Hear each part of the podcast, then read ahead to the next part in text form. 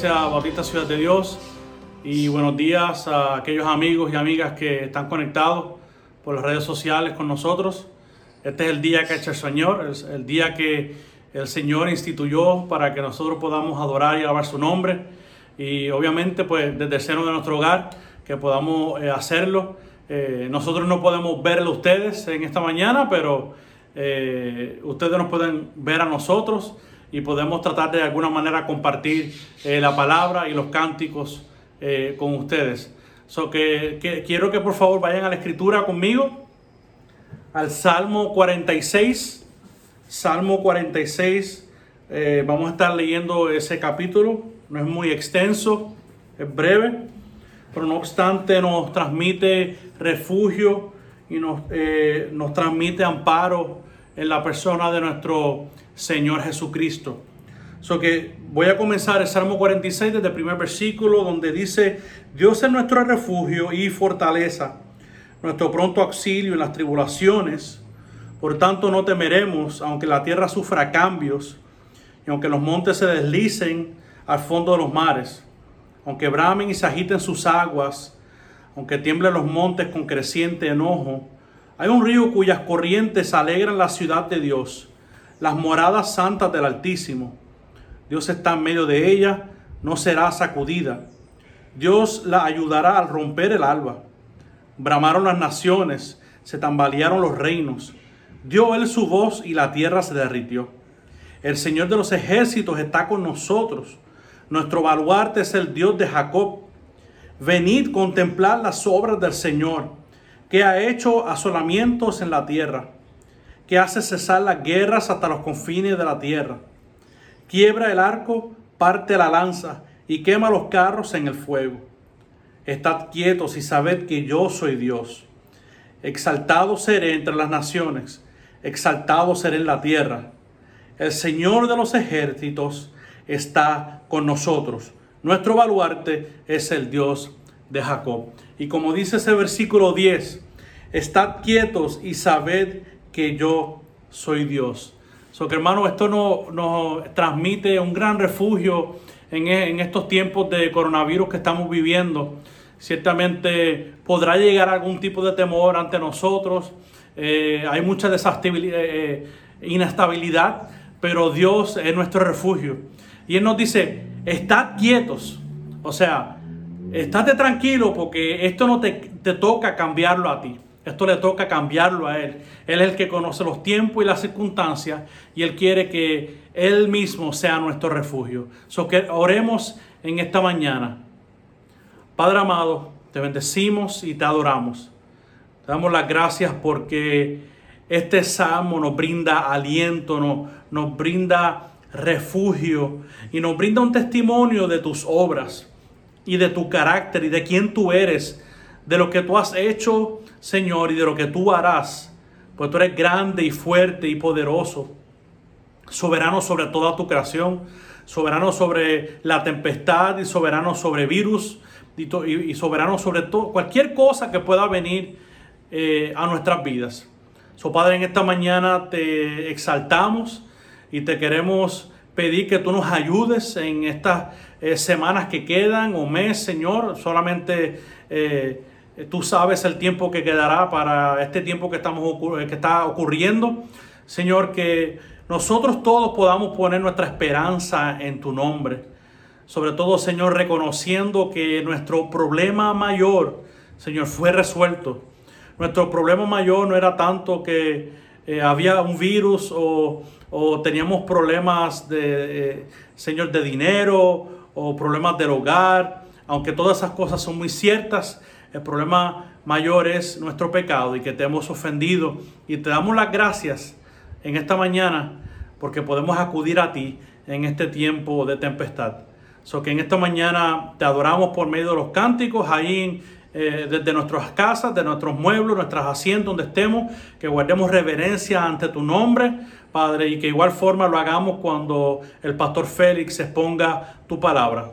Que tú nos hables Señor, y que tu palabra nos dé bálsamo, nos dé aliento, porque Señor, como dice tu escritura, estad quietos, porque tú eres Dios. Gracias en esta hora.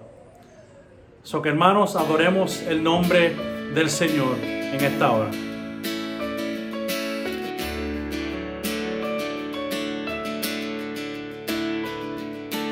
Quien el fuego de mil soles con poder cielos arde, nadie como Él, nuestro Dios.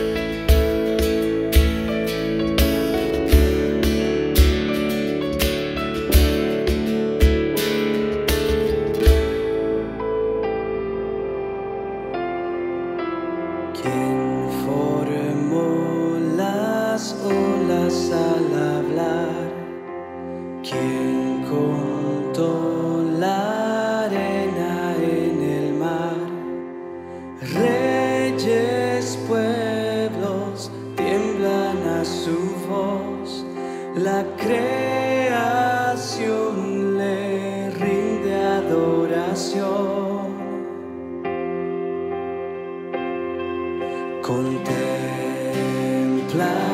a Dios, en su trono está. Ven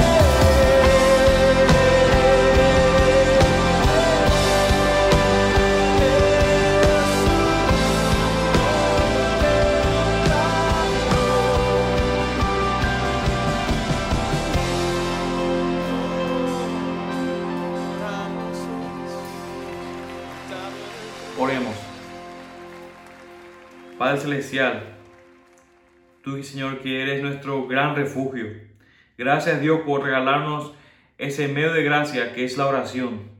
Sabemos, Señor, que tú no eres un Dios que está lejano, sino que podemos confiar en que tú estás cerca y que tú escuchas, Señor, cuando clamamos y oramos a ti. Ayúdanos, Señor, a que podamos derramar nuestros corazones continuamente delante de ti. Ayúdanos, Señor, a que podamos orar sin cesar, viniendo tal como somos, así como es tu palabra, ante el trono de tu gracia. Perdónanos, Señor, por descansar en nuestras fuerzas o en lo que podemos hacer. Y perdónanos, Señor, por no correr en ti, a ti, perdón, en oración, siendo que dependemos hasta en lo más mínimo, Señor, de tu ayuda y de tu cuidado. Ayúdanos, Señor, a que podamos perseverar en la oración. Incluso, Señor, cuando tal vez no vemos respuestas inmediatas. Ayúdanos, Señor, a, a confiar y a creer que tú no nos vas a privar a nosotros de algo que es bueno. Y a confiar, Señor, en que tú no nos harás aquello, aquellas cosas, Señor, que nosotros queremos, pero que sí nos harán daños. Tus caminos, oh Dios, son más altos, Señor, que los nuestros y confiamos, Señor, nuestras peticiones a tu, soberana, a tu soberana bondad. También te pedimos, oh Dios, a que nos ayudes, Dios, a que podamos atesorar, Señor, tu palabra como nuestra posesión más preciada. Permite, Señor, que tu palabra esté constantemente en nuestras mentes, Señor, y en nuestros labios. Que tu palabra, Señor, transforme nuestros pensamientos, que transforme, Señor, nuestra forma de vivir, que que reformen, Señor, nuestra manera de vivir, de manera de actuar. Haznos, Señor, que, que podamos ser estudiantes atentos y siervos, Señor, devotos de tu perfecta palabra. Y, Señor, también anhelamos el cumplimiento de tu reino. Anhelamos, Señor, el día cuando toda lágrima va a ser enjugada. Clamamos, Señor, por el día, Señor, que ya no lucharemos contra la carne y contra el pecado. Y permítenos, Señor, que esta esperanza, que esta segura esperanza de la vida eterna nos dé, Señor, el valor para poder, Señor, enfrentar las pruebas de estas vidas, de esta vida y aún más en el momento en el que estamos. Gracias Dios de nuevo porque podemos correr a ti en oración. Y todo esto oramos, Señor, en el nombre de tu Hijo. Y juntos decimos, eh, decimos, ven, Señor Jesús. Amén.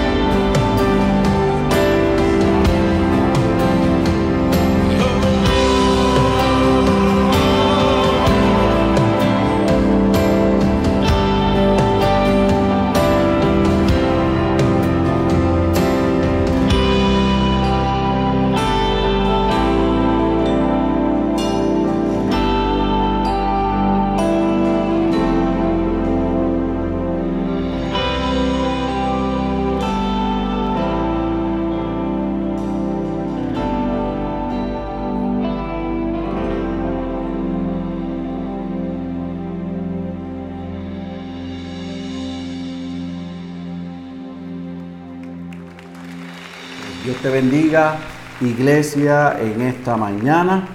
Quiero dejarte saber y que no te quepa duda que aunque estamos haciendo el esfuerzo por sexta semana corrida de llevar el alimento espiritual a tus hogares, te extraño profundamente y estoy deseoso de poder estar todos reunidos para orar, orar alabar al Señor recibir su palabra, pero abrazarnos y compartir como la familia de Dios que somos.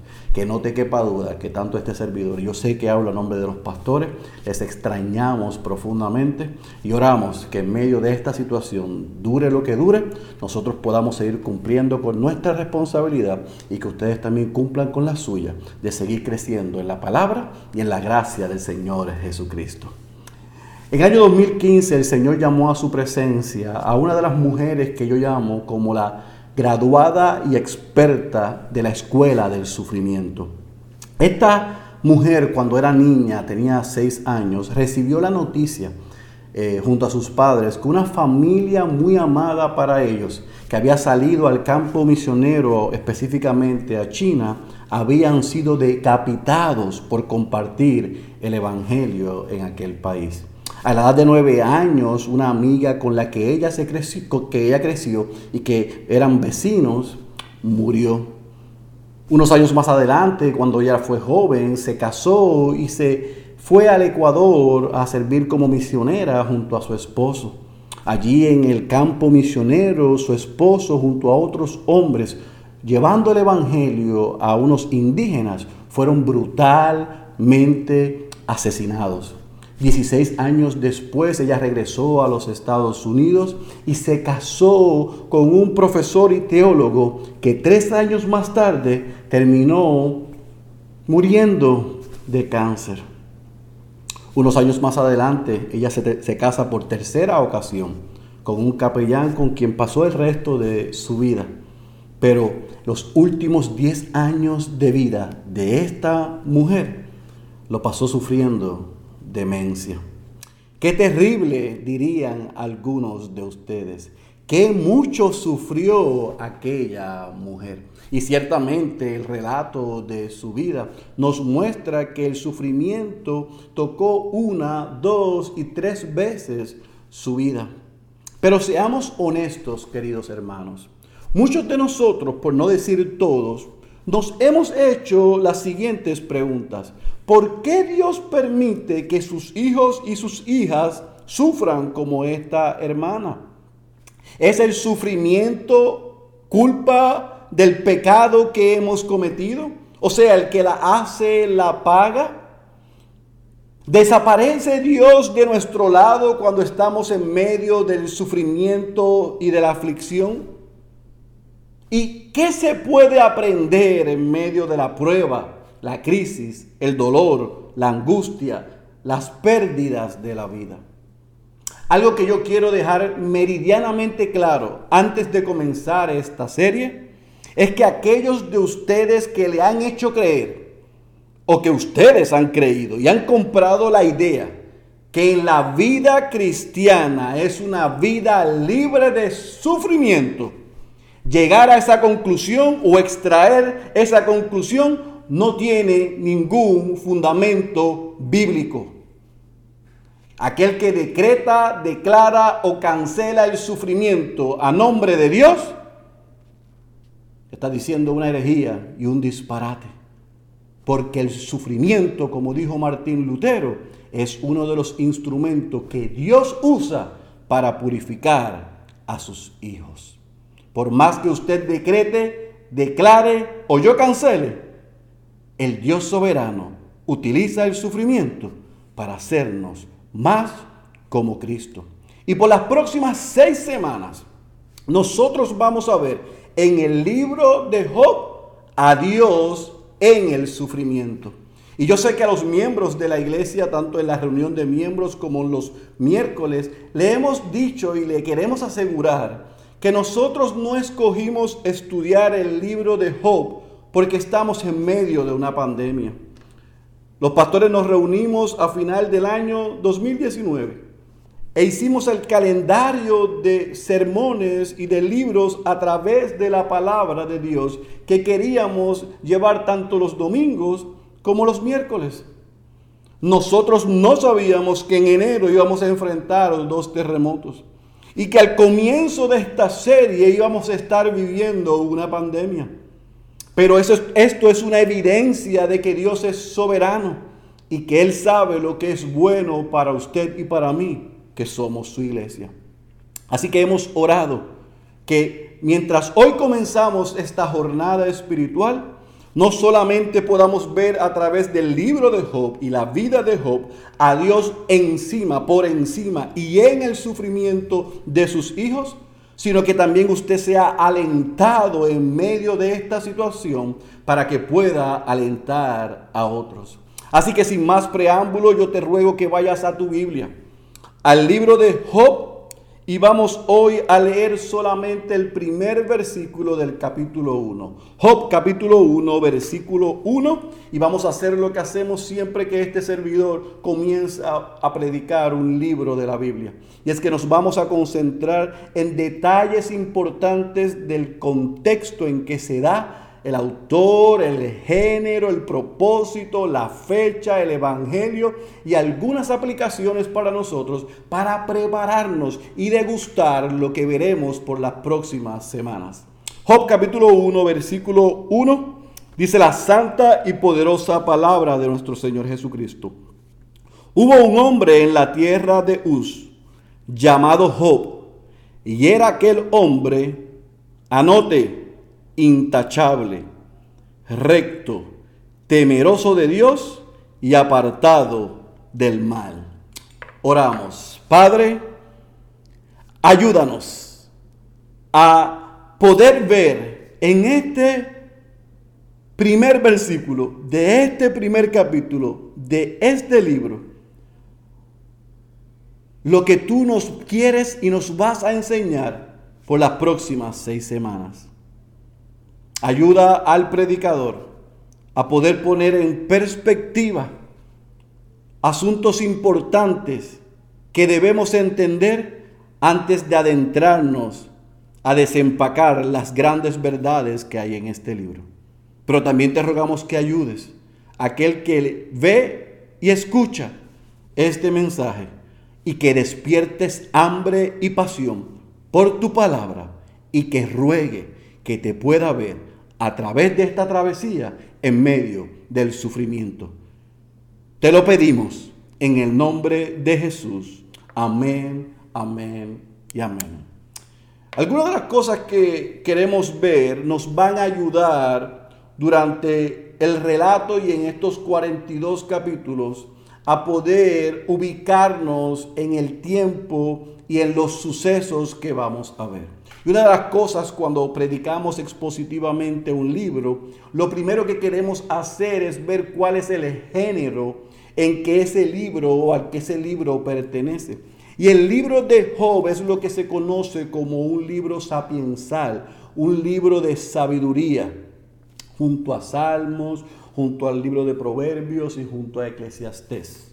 Este libro es una poesía o es el género de poesía, poesía hebrea, donde nosotros vamos a ver repeticiones, pero también es una poesía o un poema didáctico porque tiene lecciones morales y lecciones espirituales que podemos extraer mientras vamos leyendo y mientras vamos estudiando. Dentro de ese género usted va a ver lenguaje legal, porque va a haber eh, eh, discusión, porque va a haber también lamento. Así que en este poema hay unos intercambios y unos cambios que nos van a ayudar a nosotros a ubicarnos en la perspectiva no solamente del autor, sino también de Job mien- mientras va sucediendo lo que va sucediendo, pero también en los discursos y los intercambios que Job tiene con sus amigos o sus pseudoamigos, pero también con Dios. Es importante que usted entienda, y yo voy a ampliar esto un poco más adelante, que el libro de Job no es una obra de imaginación como algunos señalan. Lo que nosotros vemos en este libro, en esta poesía, en este poema didáctico, ciertamente sucedió. Nosotros no sabemos quién es el autor del libro de Job. Por, años nadie ha podido llegar a la conclusión de quién escribió este libro. Algunos postulan que fue Job. Yo tengo mis serias dudas que haya sido el mismo Job. Otros piensan que fue Eliú, otros Moisés, Salomón, Ezequías, Isaías o Esdras. Realmente no se sabe quién escribió el libro de Job, pero sí podemos ver quién era Job. Y Job, sin lugar a dudas, el consenso establece que era un patriarca. ¿Y de dónde sacamos, o los que saben más que yo sacan esto? Y es porque Job, después de su restauración que veremos en el capítulo 41 y capítulo 42, vivió 140 años adicionales. En términos generales, su vida fue de más o menos 210 años, similar a la de Abraham, a la de Jacob y a la de Isaac. En el libro usted ve que se menciona el diluvio. Vemos a Job ofreciendo sacrificios, lo que hubiese sido contrario a la ley. No, vemos que se menciona en el libro la ley, los sacerdotes, ni los tabernáculos.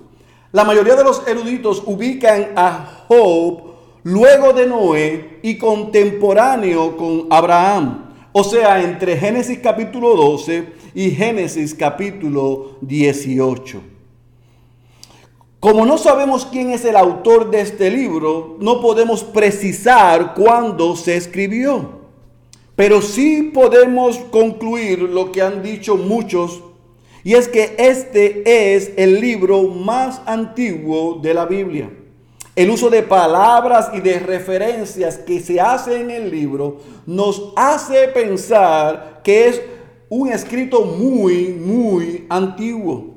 Hay algunas lagunas de información y algunos misterios, pero como le dije ahorita, ninguna de esas cosas le quitan la veracidad ni la inspiración divina a este libro, porque vemos en Ezequiel capítulo 14, versículo 14 y versículo 20, vemos a Santiago capítulo 5, versículo 11, haciendo referencia, referencia a la vida de Job. Así que hemos visto el género, hemos hablado del autor, Hemos hablado del autor que no conocemos, de la fecha que desconocemos, pero hemos conocido un poco de lo que más o menos podemos extraer del libro de quién era Job. Un, un detalle muy importante que Job no era israelita. Así que, ¿por qué se escribe este libro? Bueno, el autor del libro nos ayuda a responder esa pregunta porque en el mismo libro se responde la razón de por qué fue escrito. Y es que los buenos no siempre prosperan como se pensaba en aquella época y se piensa hoy. Y que la aflicción no necesariamente es una señal de castigo de Dios. Lo que pasa y lo que vemos en el libro de Job y a través de la vida de Job tira al piso la teoría de que el bueno siempre es recompensado y que el malo siempre es castigado. El fin del libro es hacernos entender este mensaje, este mensaje, disculpe, y es que hay esperanza en medio del sufrimiento. El fin de los caminos de Dios siempre puede mostrarnos que es más glorioso que el principio. Y más glorioso de todo lo que puede pasar en medio del proceso y del camino. O sea, el fin de Dios, como hemos aprendido, es su gloria y siempre es de bendición y de beneficio para sus hijos, aun cuando no lo entendemos. La razón y el propósito de este libro no es explicar el sufrimiento ni el dolor, sino ayudarnos a nosotros como hijos de Dios a soportar en medio del sufrimiento y del dolor entendiendo y el que no lo entiende aprendiendo que Dios es un Dios soberano y que es un Dios no solamente misericordioso, sino que da gracia a sus hijos. Alguien dijo en una ocasión, el tema principal del libro de Job no es el sufrimiento y el dolor de un hombre. El problema de Job no fue financiero, social ni médico. Su problema fue teológico. Job tuvo que lidiar con el hecho de que Dios no actúa de la manera en que él siempre pensó que Dios actuaba o que debía actuar. En síntesis, en este libro, usted y yo veremos claramente la soberanía de Dios y aprenderemos, y esa es nuestra oración como pastores, que podamos aprender una correcta teología del sufrimiento.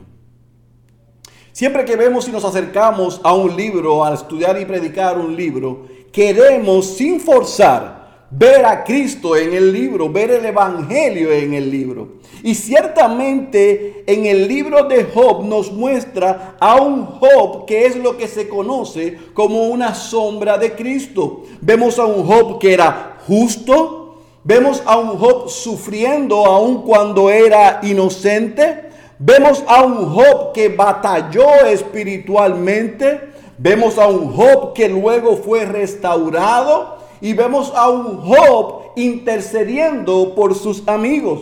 Y vemos ese paralelismo con Jesús que es justo, que es inocente, que tuvo sus batallas espirituales, que ciertamente fue restaurado al ser resucitado y está a la diestra de Dios hoy.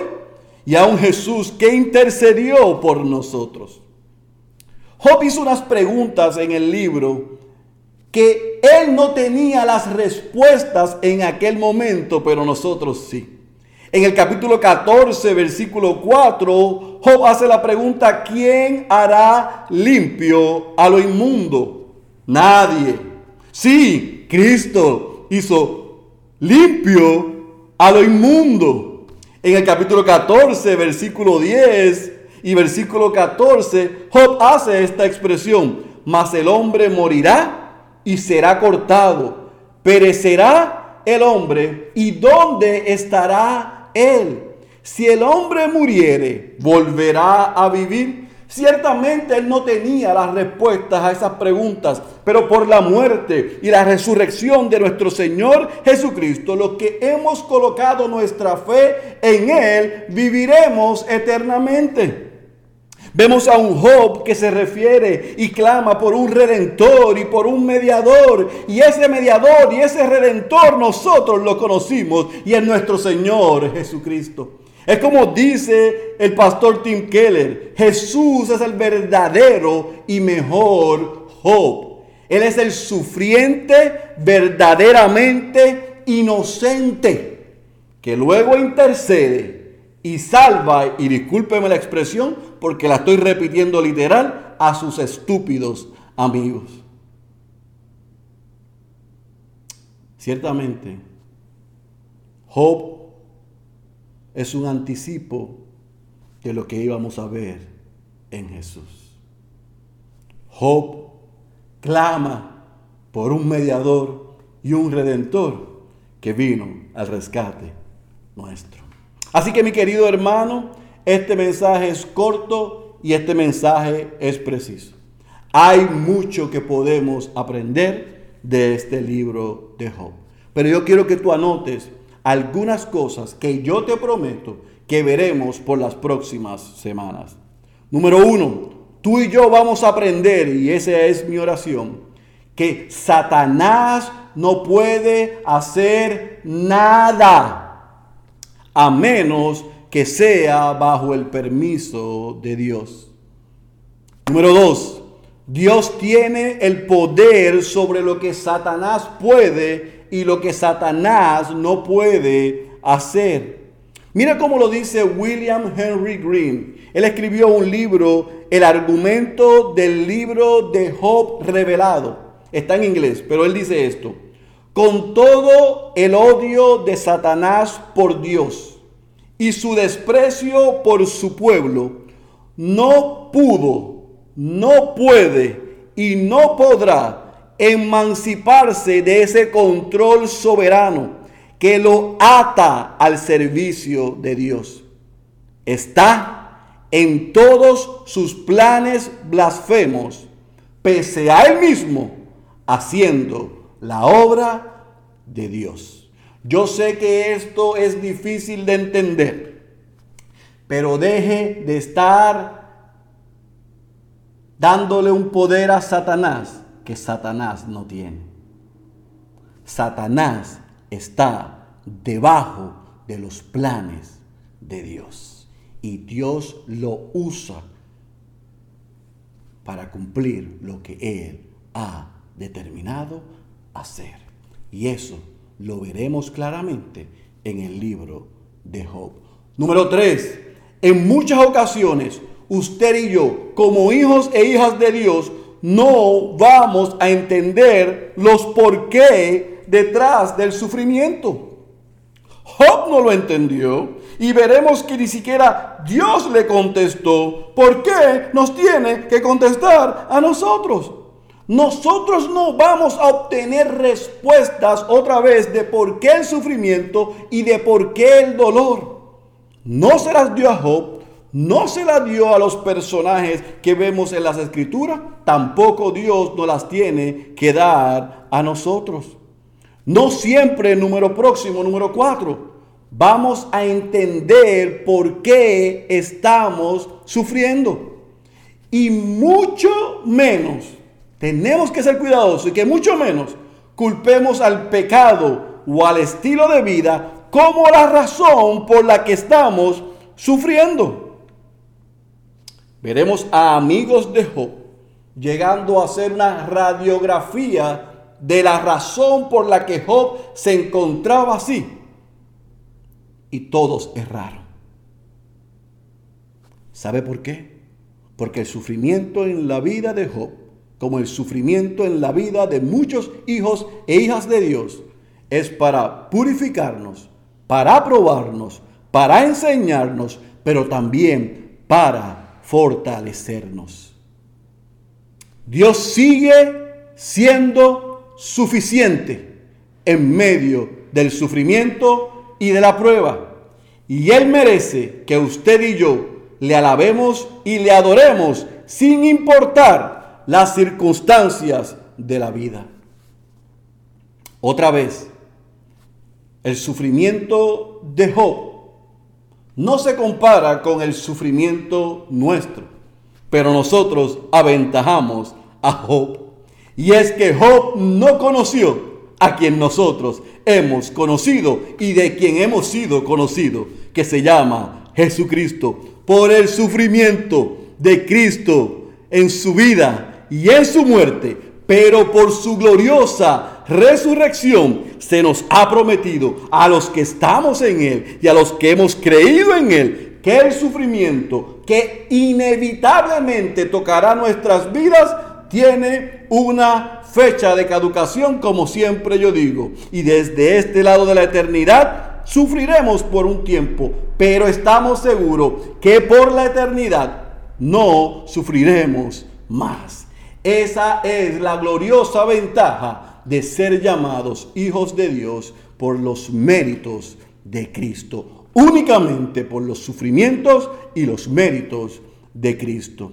Así que mi querido hermano, en nuestro viaje por el libro de Job, usted y yo aprenderemos cómo debemos comportarnos en medio del sufrimiento.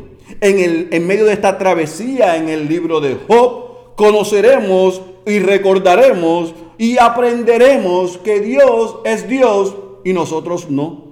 Él nos tiene en sus manos no es al revés. Nosotros no tenemos a Dios en las nuestras. Dios puede hacer con nosotros lo que Él quiere, pero eso no es a la inversa. Dios determina, nosotros no. Dios ordena, nosotros no. Dios permite, nosotros no. Nosotros dependemos de Él. John Piper en una serie que ha ministrado mi vida sobre el libro de Job, dijo en una ocasión, en aquella ocasión, el libro de Job nos enseñará a confiar en Dios en todas las circunstancias. Debemos confiar en Dios no solo cuando no entendemos, escuche bien, Piper dice, debemos confiar en Dios porque no entendemos. Al final, el sufrimiento y el dolor tienen un gran valor. Ser menos dependiente de nosotros y ser completamente dependientes de Él. Esta pandemia, sin lugar a dudas, y en Puerto Rico y a los puertorriqueños por los pasados tres años, todo lo que nos ha sucedido, a los, principalmente a los que estamos en Cristo, nos debe, nos debió, nos debe y nos deberá enseñar que nosotros no somos Dios y que debemos confiar en Él, no solamente porque no entendemos, sino que debemos confiar en Él, porque Dios quiere que seamos completamente dependientes de Él. Sé que no te dije para concluir el nombre de aquella hermana que murió en el 2015 y que yo llamo la experta y la graduada de la escuela del sufrimiento. Su nombre es Elizabeth Elliot y por muchos años ella tuvo un programa de radio que más adelante dio vida a lo que se conoce como Aviva Nuestros Corazones. Pero Elizabeth Elliot dijo en una ocasión, Dios no ha prometido resolver nuestros problemas, ni contestar todas nuestras preguntas. Él ha prometido estar con nosotros. Hermano, sufrir, dice Elizabeth Elliot, nunca es en vano. Quiera Dios que a través de esta jornada espiritual en el libro de Job nosotros podamos aprender que Él no ha prometido resolver todos nuestros problemas, ni contestar todas nuestras preguntas, pero podemos estar seguros de dos cosas. Él ha prometido estar con nosotros y el sufrimiento nunca es en vano. Señor, ayúdanos a que esta verdad se haga una realidad en la vida de todos aquellos y aquellas que comenzamos desde hoy esta jornada a través del libro de Job. El que tenga oídos para oír, yo ruego que haya escuchado la voz de Dios. Cierra tus ojos.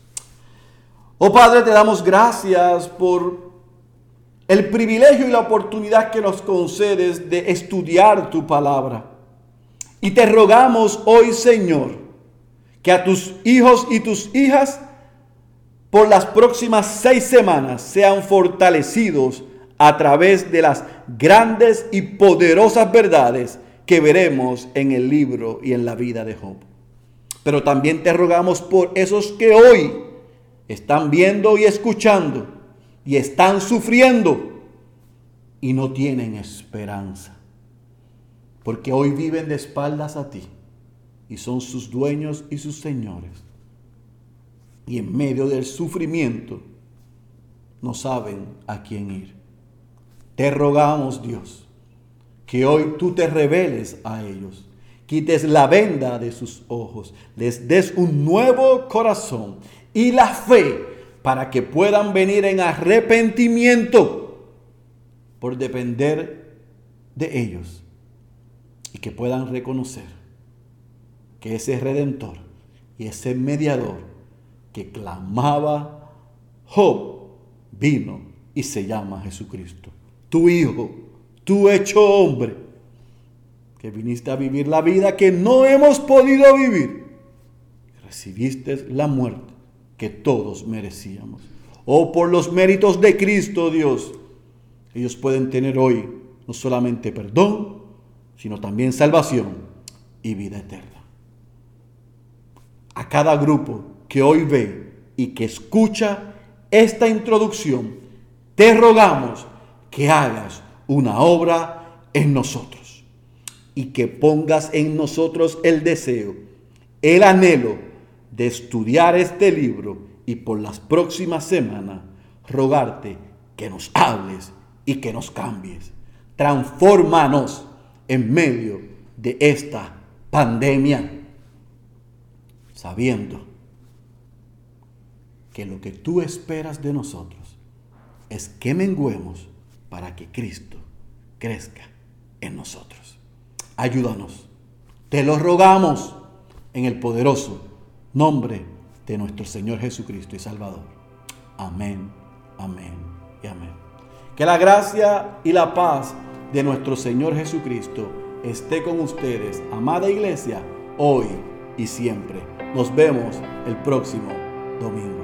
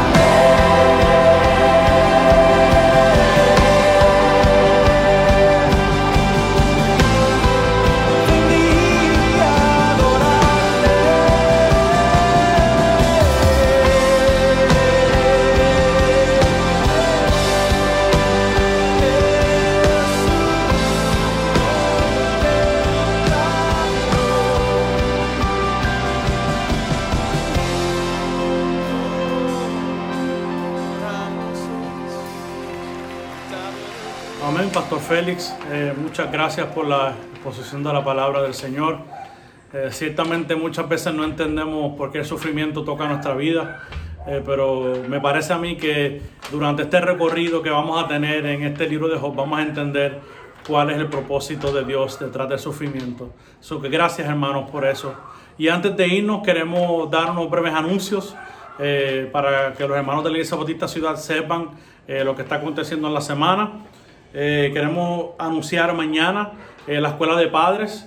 que se está dando todos los lunes, ¿verdad? Por los medios sociales, en YouTube y Facebook. Eso comenzó la semana pasada y hubo muy buena recepción sobre la escuela de padres. Eh, sobre todo tan necesario que es para este tiempo donde los padres están con sus hijos en sus casas y, ver esto, eh, lo que es la paternidad de una, de una forma bíblica, eh, nos parece que es una manera muy, muy eficaz de cómo llevar a cabo la paternidad. So que eso va a ocurrir mañana. Eh, queremos anunciar también los estudios bíblicos los miércoles. Vive en Misión, ya llevamos unas cuantas semanas en este libro de Vive en Misión, viendo los principios bíblicos de lo que debemos de hacer como creyentes, de poner en práctica la gran comisión. Y estamos teniendo un excelente tiempo en la palabra del Señor. También eh, queremos anunciar el discipulado de las mujeres que se lleva a cabo todos los jueves en la noche discipulado de mujeres. También nuestras hermanas están teniendo eh, un muy buen tiempo juntos. Ahora prontamente estaremos anunciando más adelante nuestro tiempo con los hombres para que vayan a la par y, todos podamos eh, responder de una manera bíblica en nuestras familias, con nuestras esposas, esposos y cómo debemos de vivir la vida cristiana. también queremos anunciar que todos los sábados eh, también como medio de recordatorio tenemos nuestro programa radial en Radio Redentor 104.1, nuestro programa A la Luz de su Palabra, que se lleva a cabo hoy todos los sábados, donde estamos eh, ahora mismo transmitiendo todos los sermones que hemos predicado en el libro de los Hechos. So que le, le invitamos a que usted se conecte en la radio a escuchar y también pueda invitar a alguien, a algún, alguna persona que usted conoce, que quizás no conoce al Señor, para que se, conecta, se conecte y pueda escuchar el Evangelio de Jesucristo. Y como último, pues queremos también anunciar eh, nuestro tiempo en la palabra, el domingo eh, también que viene. Eh, como de costumbre a las, a las 11, donde entonces el pastor Félix estará entrando de lleno ya en la exposición de este libro de Job y cómo podemos como creyentes aferrarnos a nuestro Dios en tiempos difíciles. So que hermanos, acompáñenme en oración para terminar este tiempo eh, juntos. Padre amado, te queremos dar las gracias por tu bendita palabra, te queremos dar gracias porque es en tiempos difíciles donde debemos de acudir a ti. Señor, el sufrimiento, tú no lo hiciste con la intención de que nos alejáramos de ti, sino con la intención de que nos acercáramos más a tu presencia, te acercáramos más, Señor, por medio de la escritura, Señor, y por medio de la oración, para que podamos depender totalmente de ti. Señor, te damos gracias porque sabemos que en, ti es que están todas las contestaciones, Señor, de nuestra vida, de, de los acontecimientos que están ocurriendo en estos momentos. No lo entendemos todo, pero lo importante, Señor, es que reconozcamos cómo es que tú lo utilizas y cómo dentro de ese sufrimiento te podamos glorificar. So que Padre amado, gracias en esta mañana. Gracias porque fuimos apuntados hacia la persona de Cristo, eh, la persona que sufrió, Señor, eh, ese castigo que merecíamos nosotros en la cruz del Calvario para que nosotros pudiéramos obtener la vida eterna. Gracias por este gran Salvador, eh, Señor Jesucristo. Gracias, Padre, porque lo enviaste a morir por nosotros y que podamos estar el resto de la tarde meditando en esta palabra que hemos escuchado. So que gracias Señor, gracias Padre, porque tú eres grande. En el nombre tuyo Jesús. Amén. Dios bendiga.